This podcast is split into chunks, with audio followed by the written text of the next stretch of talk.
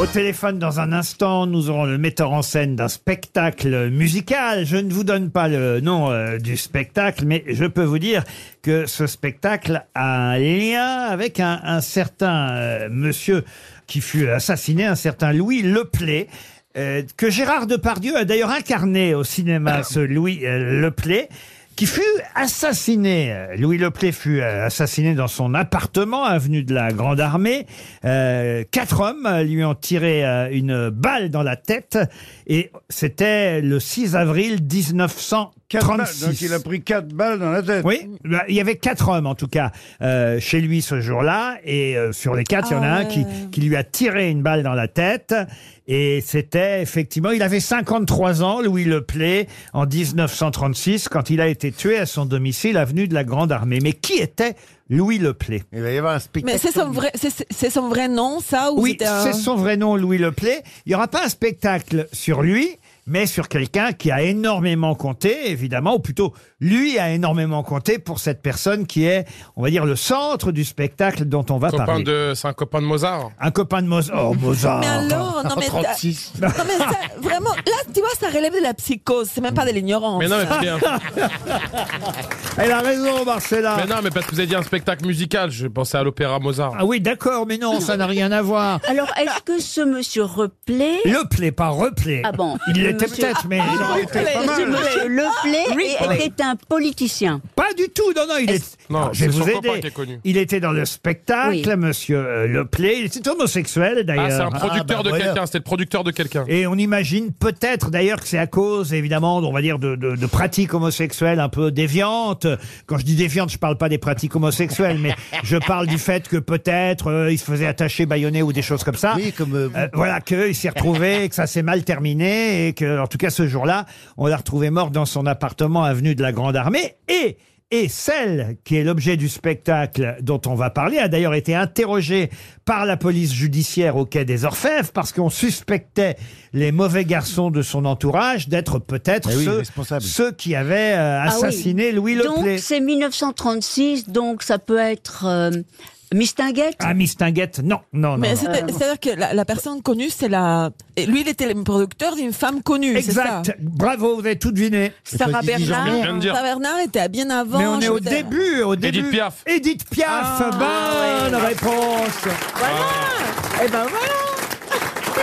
Eh oui, Louis Leplay est l'homme euh, qui a fait débuter Edith Piaf après l'avoir entendue dans la rue. C'est même lui qui lui a donné son nom de, De- scène. de Piaf. La môme Piaf. Et dans le célèbre film où euh, Marion Cotillard joue Piaf, c'est effectivement Gérard Depardieu qui jouait le rôle de Louis Leplay. Bonjour Serge Hureau. Bonjour. Euh, évidemment, vous vous auriez trouvé euh, la réponse bien plus rapidement que mes camarades, euh, mais je pense pas qu'on voit Louis Leplay dans votre spectacle. Non, on le voit pas, mais on le voit dans une exposition qui entoure, qui entoure notre théâtre sur les murs extérieurs du théâtre à la Villette, où on voit toute une histoire en onze tableaux euh, de Piaf par la, la grande dessinatrice Catel. On le voit pas, mais il est très important. C'est lui qui va lui donner, vous avez raison, son nom. Il lui dit comme je t'ai trouvé dans le caniveau, on va t'appeler la môme Piaf. La môme Piaf, qui est donc à l'affiche du hall de la chanson. Vous dites hall ou hall, vous d'ailleurs? Le hall de la chanson, on dit parce qu'on se rappelle que le mot music hall a été créé non pas aux États-Unis, mais en France, à Paris.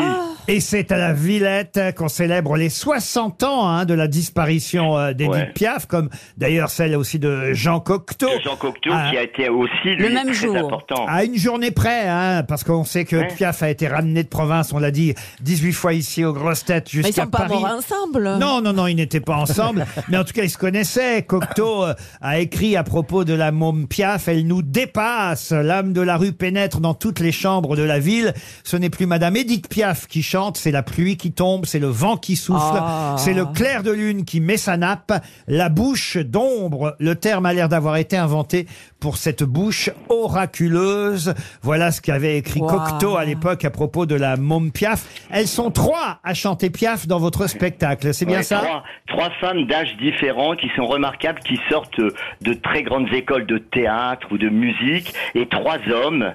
Et on l'a appelée Edith, la petite fille de la maison close. Parce que ce que nous avons retenu, c'est ce moment de la vie de Piaf où de l'âge de deux ans jusqu'à huit ans, elle va habiter chez sa grand-mère, sauf que sa grand-mère tient une maison close à Bernay dans l'Eure. D'ailleurs, le jour anniversaire, le 10 octobre, on ne jouera pas dans notre théâtre, mais à Bernay dans l'Eure. Et c'est vraiment étonnant parce que ce qui nous a intéressé, c'est mais qu'est-ce qu'elle a gardé de cette enfance où elle a vu des prostituées D'abord un amour, une affection pour les prostituées incroyable, et puis bien sûr elle, elle chantait des chansons réalistes qui racontent toujours des histoires. L'héroïne d'une chanson réaliste, c'est une prostituée. Généralement, c'est écrit par des hommes. Premier couplet, elle rencontre un mec pas mal. Deuxième couplet, il a pas de travail, il boit. Troisième couplet, il la tape un peu. Quatrième couplet, il la met sur le trottoir et, et ensuite elle meurt. Alors donc nous, on a pris certaines de ces chansons-là, mais on a pris les autres, celles que Piaf a chantées, où elle parle de son désir, qui est incroyable. Piaf, c'est une femme qui a eu un tas d'hommes, à qui elle apprenait à devenir chanteur, d'ailleurs. Les mecs étaient autour d'elle, c'est incroyable. Les compagnons qui- de la chanson, Yves Par Montand, exemple. Charles Aznavour, et on en, Voilà. et on en Ceux passe. qui- exactement ceux qui couchaient ou qui couchaient pas, elle, elle leur apportait un truc incroyable, c'était une pygmalionne.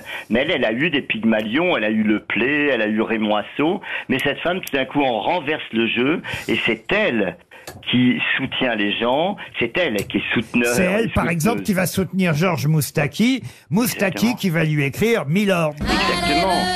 Milord, vous asseoir à ma table, il fait si froid Je l'ai choisie parce qu'elle est dans le spectacle, hein, cette chanson. Euh, Il y a des chansons de Piaf, d'autres qui ne sont pas de Piaf, mais qui sont quand même interprétées parce qu'elles ont un lien avec euh, votre histoire, l'histoire que vous racontez autour de Piaf. C'est le cas aussi de cette chanson euh, qui, elle, a été interprétée euh, par la môme Piaf. Je m'en fous pas mal. Qui est m'en fous sublime. pas mal. Il peut m'arriver arriver n'importe quoi, je m'en fous pas mal. J'ai mon dimanche qui est à moi, c'est peut-être banal. Mais ce que les gens pensent de vous, ça m'est égal. Edith, la petite fille de la maison close, c'est au rôle de la chanson à la Villette pour célébrer les 60 ans de la disparition de Piaf. J'avais oublié que le fameux bordel tenu par sa grand-mère, c'était effectivement en Normandie, à Bernay, euh, dans leur... Comment il s'appelait? Vous savez comment il s'appelait ce bordel? Je sais pas moi. Peut-être il Non, bah, existe c'était toujours. Hein, c'était le nom de sa famille. hein. Ouais. C'était le nom de sa famille. Sa grand-mère avait été épicière et puis après elle s'est dit tiens je vais vendre autre chose. À Bernay, à Bernay ils ont carrément leur théâtre, le théâtre ils l'ont appelé le Piaf depuis 1971. Ils assument à fond. Hein. Et donc on sera le jour même de l'anniversaire à Bernay puis après on revient dans notre théâtre jusqu'au 19 octobre À la Villette. À la Villette. C'est vraiment, vous- c'est le hall de la euh, chanson facile, lehall.com ou le hall de la chanson.com et où, Et c'est voilà. où- Pia Lagrange, Manon Landowski et Mathilde Martinez qui jouent les Piaf, accompagnés par un guitariste, un contrebassiste et un accordéoniste. Vous êtes le metteur en scène avec Olivier Hussenet. Merci Serge Giraud de nous avoir parlé de la môme Piaf. Vous aimez les grosses têtes Découvrez dès maintenant les contenus inédits et les bonus des grosses têtes accessibles uniquement sur l'appli RTL. Téléchargez dès maintenant l'application RTL.